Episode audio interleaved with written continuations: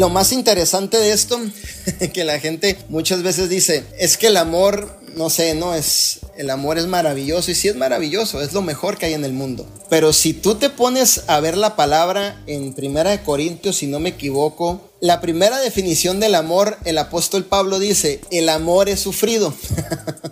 no manches, espérate, ¿cómo, ¿cómo que es sufrido? La definición que da la palabra dice, el amor es sufrido, la primera, ¿no? Y ahí desglosa varias definiciones. Entonces, eso es bien interesante, porque aun cuando nos estamos aprendiendo a amar, posiblemente van a suceder muchas cosas alrededor de nosotros. Agárrate de ti, cree en ti, ámate, valórate, date tu lugar, haz que las cosas sucedan avanza y tú vas a proyectar eso a las demás personas. Y es lo que queremos lograr, contagiar a la mayor cantidad posible de personas con nuestro eslogan que diga liderando con amor.